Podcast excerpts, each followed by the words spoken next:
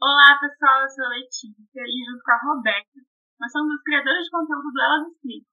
No nosso perfil, nós te ajudamos a entender assuntos muito complexos de uma forma muito simples, em especial sobre o direito atualidades. As eleições 2020 estão chegando e essa semana notamos que aumentaram as dúvidas com relação ao sistema eleitoral. Por isso, hoje, na estreia desse podcast, trouxemos a Camila Valadão, é, assistente social, doutorando em política social pela UFES e militante do PSOL, candidata a vereadora aqui no Espírito Santo. E Camila, a gente antes de começar, a gente gostaria de agradecer a disponibilidade e meio a campanha teve um tempinho aqui para explicar para a gente e sanar as dúvidas das pessoas. Camila, muito obrigada por ter aceito o nosso convite e é no nosso primeiro episódio é uma honra te receber aqui. Ei, meninas, assim, eu aqui agradeço muitíssimo o convite. Primeiro, quero parabenizar pela iniciativa de vocês. É iniciativa fundamental nesse momento que a gente está agora, que é o momento da eleição. Então, falar sobre esse tema, falar sobre o nosso sistema político, isso cumpre um papel pedagógico muito importante, porque ainda há muitas dúvidas sobre como funciona esse sistema político, como que é a nossa política, então, assim, quero primeiro parabenizar vocês pela escolha do tema já nesse primeiro episódio. E agradecer o convite é, por ser parte desse projeto nesse primeiro episódio. É, como vocês já falaram, eu sou assistente social, sou militante do pessoal há mais de 15 anos. O pessoal fez 15 anos esse ano, né? 15 anos de registro. É, então, sou militante partidária e desde muito cedo venho acompanhando um pouco a política no Brasil, o nosso sistema político, é, e que sempre tem mudanças, né?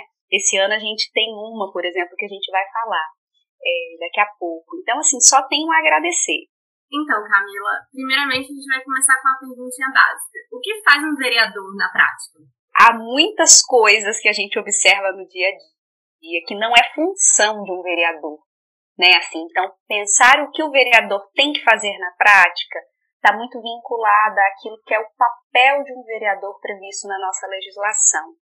De acordo com a nossa legislação, cabe ao vereador o papel de fiscalizar o prefeito, e aí a gente está falando do prefeito, não só ele, ele, o seu vice e todos aqueles funcionários e secretários, né, que a gente observa lá, aqueles diversos secretários, é, também é papel do vereador fiscalizar. Fiscalizar o orçamento público, né, e tudo aquilo que compete a essa administração municipal. Além disso, cabe ao vereador também criar, debater e votar projetos de lei de interesse municipal. Né? Às vezes a gente observa alguns projetos de lei sendo discutidos, por exemplo, em câmaras municipais, que não equivale àquela atribuição local né? Muitas vezes ele é algo que é de competência tanto do Estado, né? Do, dos, dos, dos, dos deputados estaduais ou mesmo dos deputados federais. Então compete a ele legislar nessa instância municipal. É, e também votar projetos de lei que são enviados pelo prefeito né? E isso acontece de maneira muito comum nas câmaras municipais. Além disso, eu acho que tem um papel que eu considero um dos principais, que é representar os anseios da população. E muitas vezes é onde a gente tem aí é, um distanciamento é, de vereadores que estão muito mais, têm uma atuação muito mais vinculada a interesses privados, que são seus próprios interesses, às vezes inclusive interesses ilícitos, é, do que representar verdadeiramente aquilo que é interesse da população. Então, esse, para mim, eu acho que considero um grande desafio. Por isso que as câmaras municipais, assembleias legislativas, às vezes têm baixa confiabilidade da população, porque há um distanciamento dessas casas legislativas daquilo que é interesse concreto do povo. Né? Então, o vereador ele tem que ter uma atuação atenta aquilo que é reivindicação, aquilo que é necessidade é, da população daquela cidade e não só de uma área da cidade. A gente observa também vereadores que cumprem um papel, às vezes, quase, quase que eu brinco que é o síndico do bairro, né? Ele fica lá o tempo todo fiscalizando aquilo que é de interesse só daquela localidade, exatamente para garantir ali o seu voto e não fazendo uma fiscalização e um acompanhamento atento daquilo que é de toda a cidade. Um vereador ele é representante da cidade como um todo e não de um bairro ou de uma região. Eu acho que esse é um outro desafio que a gente tem é, disso que é um papel é, na prática de um vereador, assim. Então, Camila, é muito completa essa explicação. A gente até tinha feito um post um pouco mais resumido para as pessoas entenderem o que, que é o papel do vereador. Eu acho que agora, é, depois que você explicou o que faz, e acho que deu para entender muito bem, a gente queria só que você explicasse também, porque hoje a gente vê aí é, no, no sistema eleitoral vários partidos, assim, vários partidos políticos que se juntam, que se desfazem, que tomam novos nomes. Como é que é essa, essa questão assim, para você na prática? Como é que foi se filiar a um partido político? Como é que você escolhe seu partido político? Você pode explicar um pouquinho para gente? Olha, o sistema político brasileiro ele permite a organização de muitos partidos. Não são todos os sistemas políticos no mundo que são assim. Né? Há países que você tem configurações diferentes, há países que existe partido único, há países em que você só tem dois partidos. É, no sistema político brasileiro, não, é permitido a organização partidária.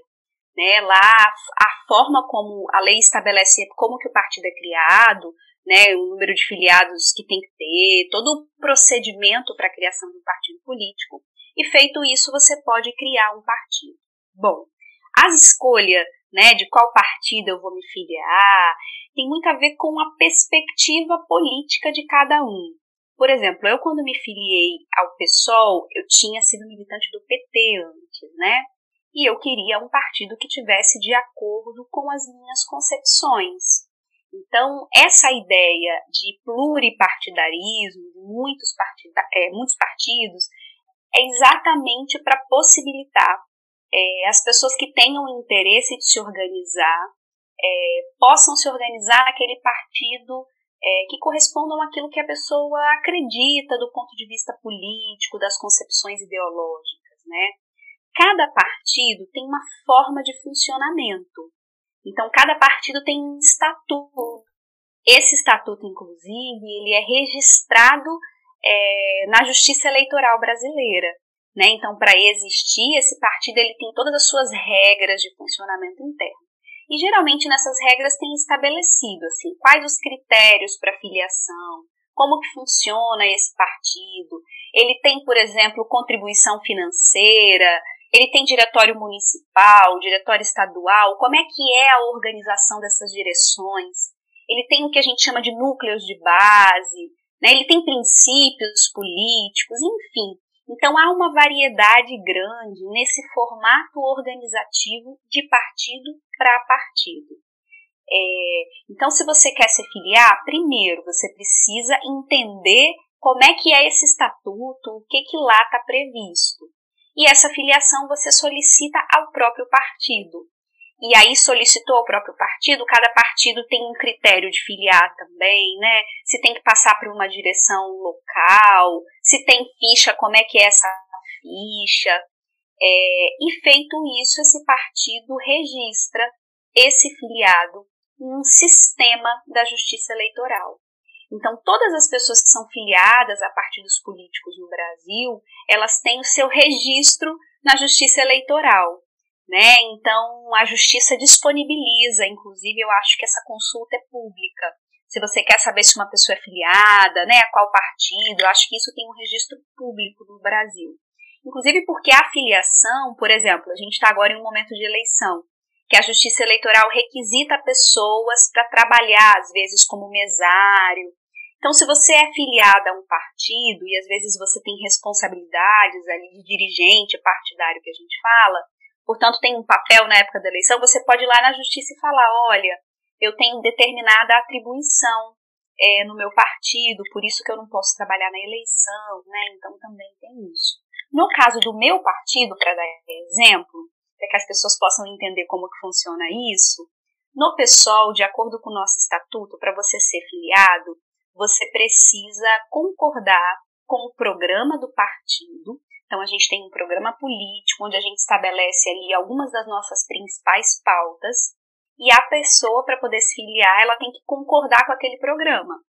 Então, se tem interesse em filiar, a gente fala o seguinte, ó, lê o programa, lê o estatuto, conheceu o estatuto na íntegra, concorda com ele, com tudo que está previsto nele, aí sim a pessoa pode ser é, uma filiada. E ela solicita a filiação, preenche a ficha, a gente leva para conhecimento da direção estadual do partido, que faz o registro depois desse filiado no sistema da justiça eleitoral. Então é basicamente assim. Mas tem todo um procedimento aí, como vocês estão percebendo, né? Porque nós entendemos que essa é uma decisão séria, né? Ser de um partido é algo sério. Infelizmente, gente, uma coisa que é grave. A gente tem pessoas que às vezes são filiadas a partidos no Brasil e que nem sabem, tá? Porque tem uma lógica, que é uma lógica bem fisiológica, que a gente chama, desses partidos que saem filiando família toda, enfim, e a gente não concorda com isso no PSOL. A gente acha que para ser filiado tem que concordar, por exemplo, com aquilo que é o programa do partido. Ótimo, muito boa explicação. É, agora a gente vai mudar um pouquinho para o assunto que a gente tratou essa semana no Elas Explicam. A gente explicou como funciona o sistema de votação, né? O sistema majoritário e o sistema proporcional. E no caso dos vereadores, a gente escolhe pelo sistema proporcional, a gente queria saber sobre os seus desafios com esse sistema, o que você já passou com isso. Então, eu acho que no formato brasileiro, de fato, a proporcionalidade, ela é uma ela é um avanço, no sentido de que ela possibilita é, partidos menores, partidos ideológicos, de também estarem representados na Câmara, Câmara Municipal, Câmara Federal ou Assembleia Legislativa né, que é onde a gente tem essa lógica da proporcionalidade. Então, nesse sentido, eu acho que ela é um avanço, porque ela possibilita é, uma pluralidade maior nesse espaço que é o espaço do parlamento. Então, isso eu acho que é uma coisa que é importante registrar, né? Assim, de fato, ele ele representa, ele é mais representativo, é, ele é mais diverso, ou deveria ser. O problema é o seguinte, é como esse sistema foi se configurando ao longo dos anos no Brasil, de maneira que ele acabou reproduzindo equívocos e destoando da ideia de pluralidade e diversidade do sistema proporcional. A gente tinha o sistema de coligações, que acabou agora, né? Inclusive a gente vai passar aí pelo primeiro pleito desafiador no sentido de, de, de ver como que vão ficar as câmaras municipais, né, com esse novo sistema que não tem coligações. É, porque o que, que acontecia no sistema de coligação? Você tinha, no Brasil, com base né, nessa lógica, a gente teve nos, nos últimos anos um crescimento grande do número de partidos, exatamente para fazer essas acomodações nos períodos de eleição. Então, por exemplo, a gente elegia vereador numa lógica de coligação. Então, a pessoa, quando ia votar, ela votava em um determinado candidato é, mas ela não se dava conta quais partidos estavam vinculados àquela chapa.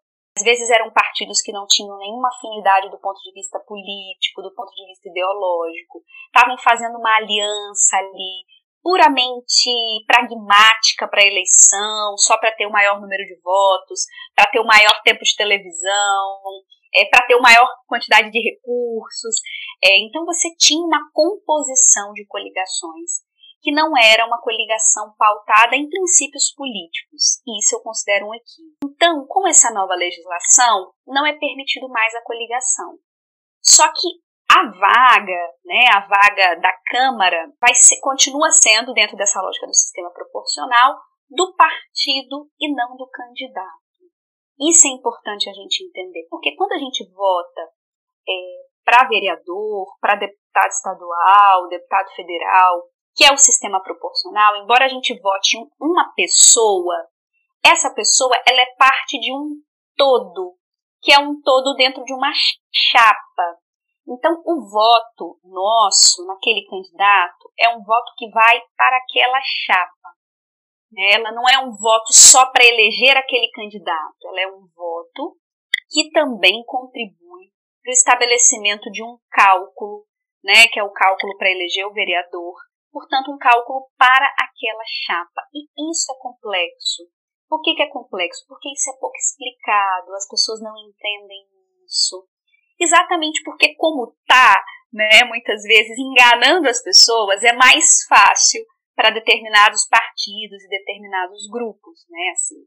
Então, uma das coisas que a gente sempre tenta fazer no momento da eleição é falar o seguinte, gente, mais do que votar em uma pessoa porque ela é ética, porque é seu amigo, seu familiar, porque é de confiança, você precisa saber qual partido que ela está vinculada. E aí tem muitos candidatos que sequer falam o partido, escondem o partido, né?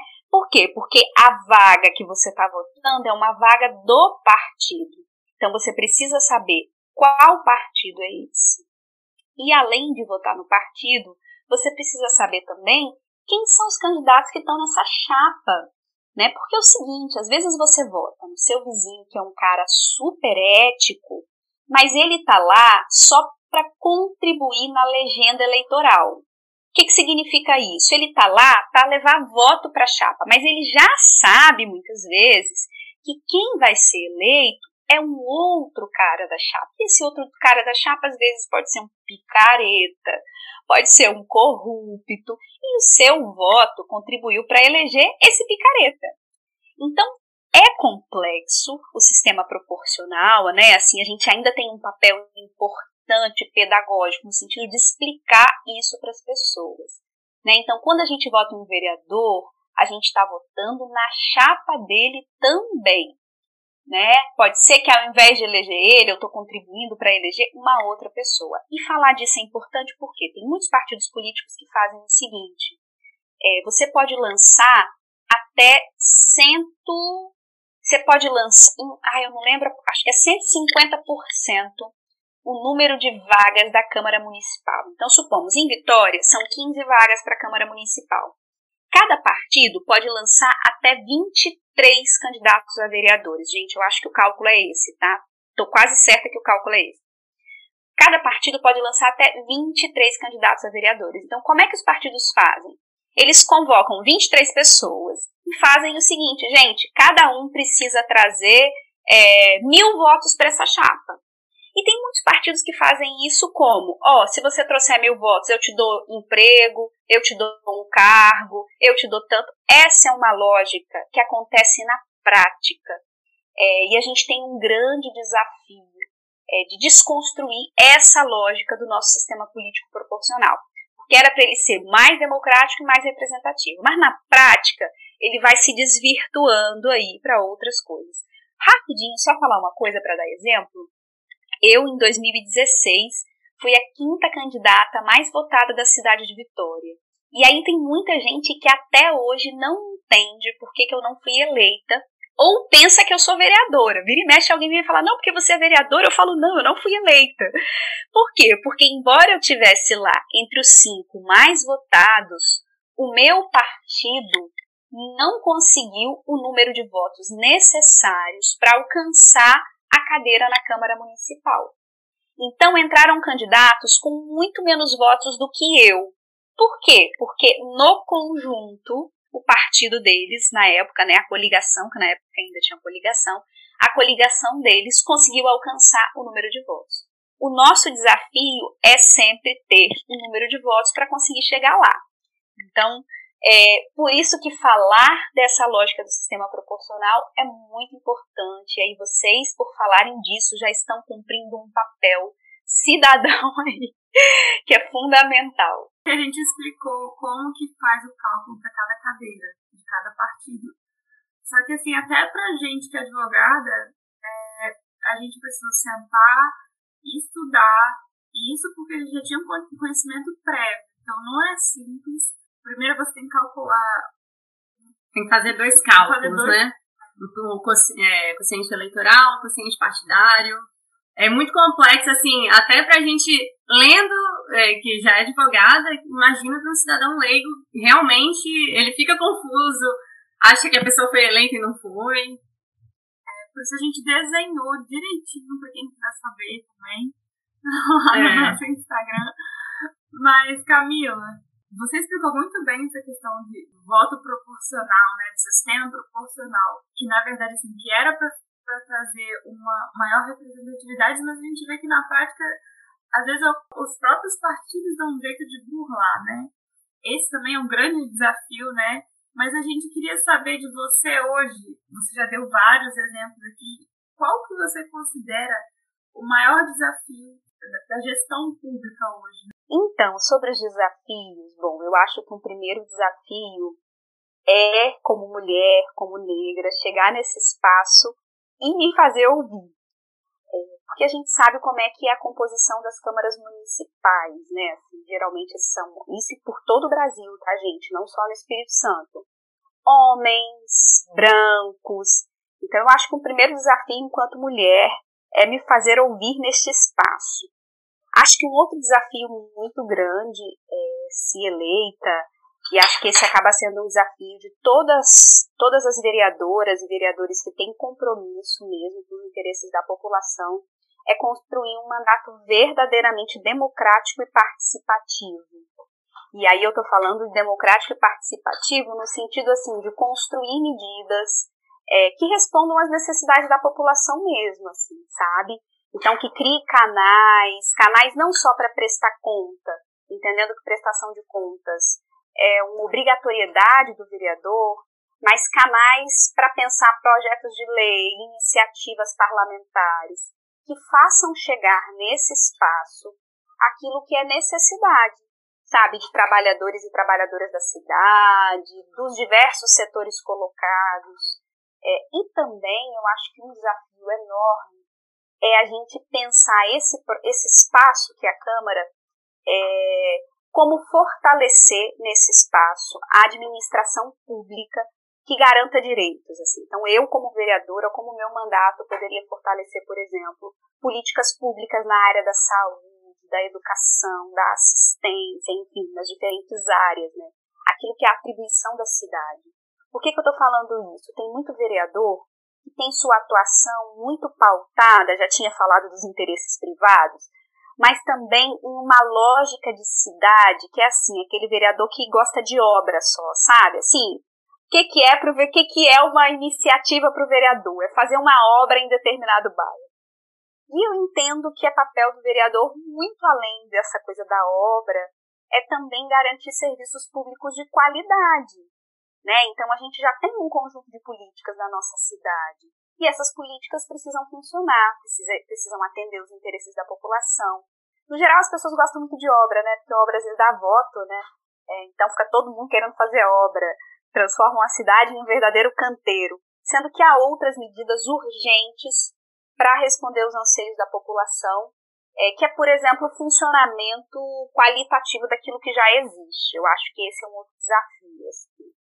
Então, eu listaria esses como os, os principais desafios. Me fazer ouvir em um espaço que é machista e racista, é, construir é, um mandato democrático e participativo e transformar esse espaço em um mecanismo é, de exigir mesmo do poder público que garanta qualidade nos serviços públicos da cidade.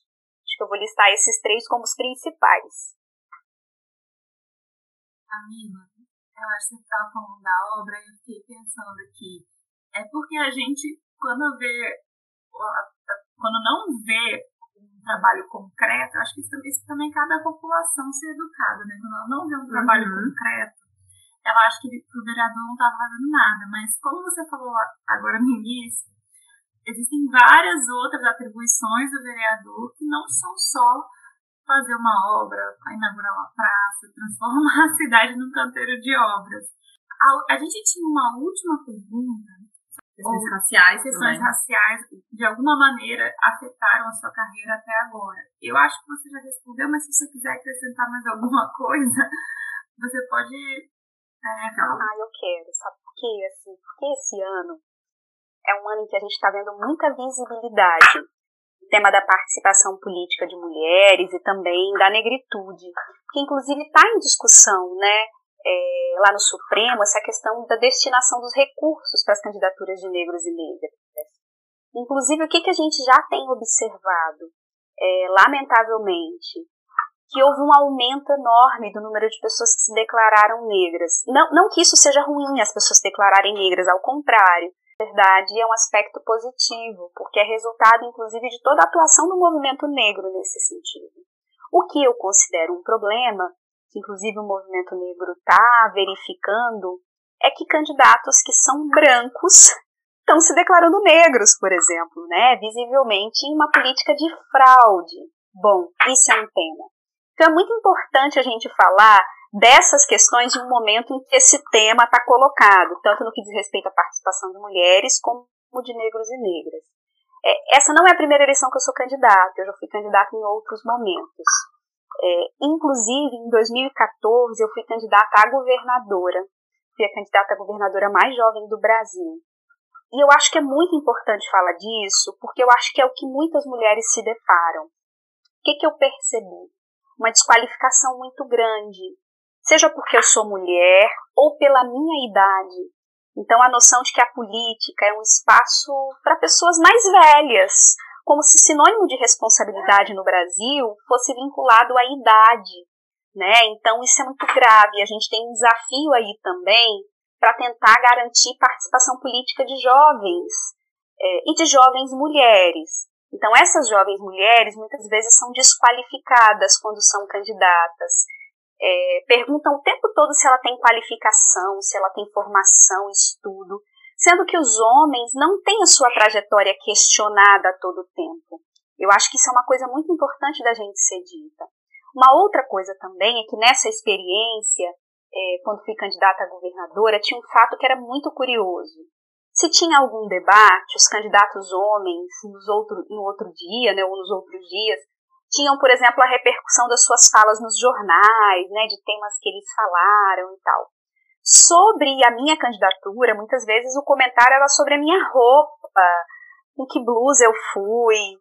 É, uma vez fizeram uma reportagem sobre a minha tatuagem no pé, tiraram uma foto nesse debate da minha tatuagem no pé e tal, fizeram uma reportagem sobre isso. Bom, por que, que eu estou falando isso? Porque as mulheres também nesse espaço são o tempo todo julgadas a sua aparência física, sua roupa, pelo corpo, pelo cabelo, se usam tatuagem, não usam tatuagem.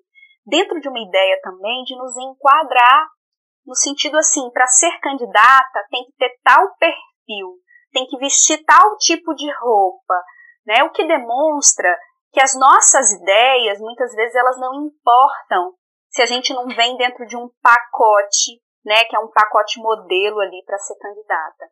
E esse é um desafio enorme, né? Por isso que quando as mulheres chegam em determinados espaços, elas incomodam muito, assim. E para fechar, eu queria citar a Marielle. A Marielle, um dos seus vários relatos, que para nós ela é um, um grande, uma grande inspiração, um grande exemplo, é, um dos relatos dela era o seguinte, era de que é, o cabelo dela, né, o batom vermelho, a roupa colorida, incomodava muito. Porque qual que é a imagem que a gente tem do parlamento? É aquela imagem cinza daqueles ternos dos homens, aquela coisa monocromática. E quando chega uma mulher lá de batom vermelho, de roupa colorida, e se tiver o cabelo black, então incomoda muito. E não por acaso a Marielle foi barbaramente executada. Né? Para nós isso tem uma simbologia, que é para nos dizer o que ó, aqui não é o lugar de vocês. E nós entendemos que a gente tem que estar em todos os lugares. Por isso que esse tema é tão urgente e a gente precisa é, falar dessas candidaturas de mulheres, né, principalmente de mulheres negras. A gente está aqui, a gente teve uma verdadeira aula com você, né, agora sobre política, sobre a necessidade da, das mulheres ocuparem esses espaços, relembrando a Marielle. Muito, muito, muito obrigada. A gente só tem a agradecer você mais uma vez por ter disponibilizado essa semana e semana que vem, terminando o assunto de eleições. A gente está trazendo todas as informações que você precisa, porque a gente entende que esse assunto tem, é, ele deve ser não só debatido, como entendido, porque muitas pessoas debatem, mas não entendem o funcionamento. Então a gente está trazendo, está desenhando para vocês, para quem quiser saber mais um pouco. Então, é, Camila, eu queria dizer que desde já eu amei esse podcast. Que assim, você realmente nos ensinou muito, porque a gente tem muito a visão da letra da lei, daquelas coisas muito secas, né? E você passou uma visão de quem está lá dentro, na prática, como funciona a política, como é a eleição. Então, assim, foi uma aula mesmo muito bom. Queria agradecer, muito obrigada pela participação. Eu que agradeço.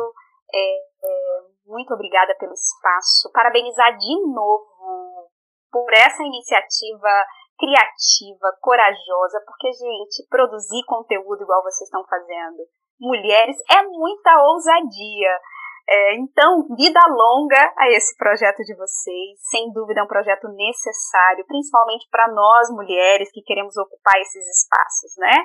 Então, parabéns e agradeço pelo espaço.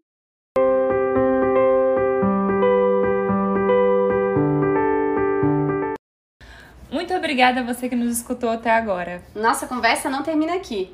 Ela continua no nosso Instagram, onde a gente explica tudo o que você precisa saber sobre direito e atualidades. Nos sigam lá, arroba elas explicam underline.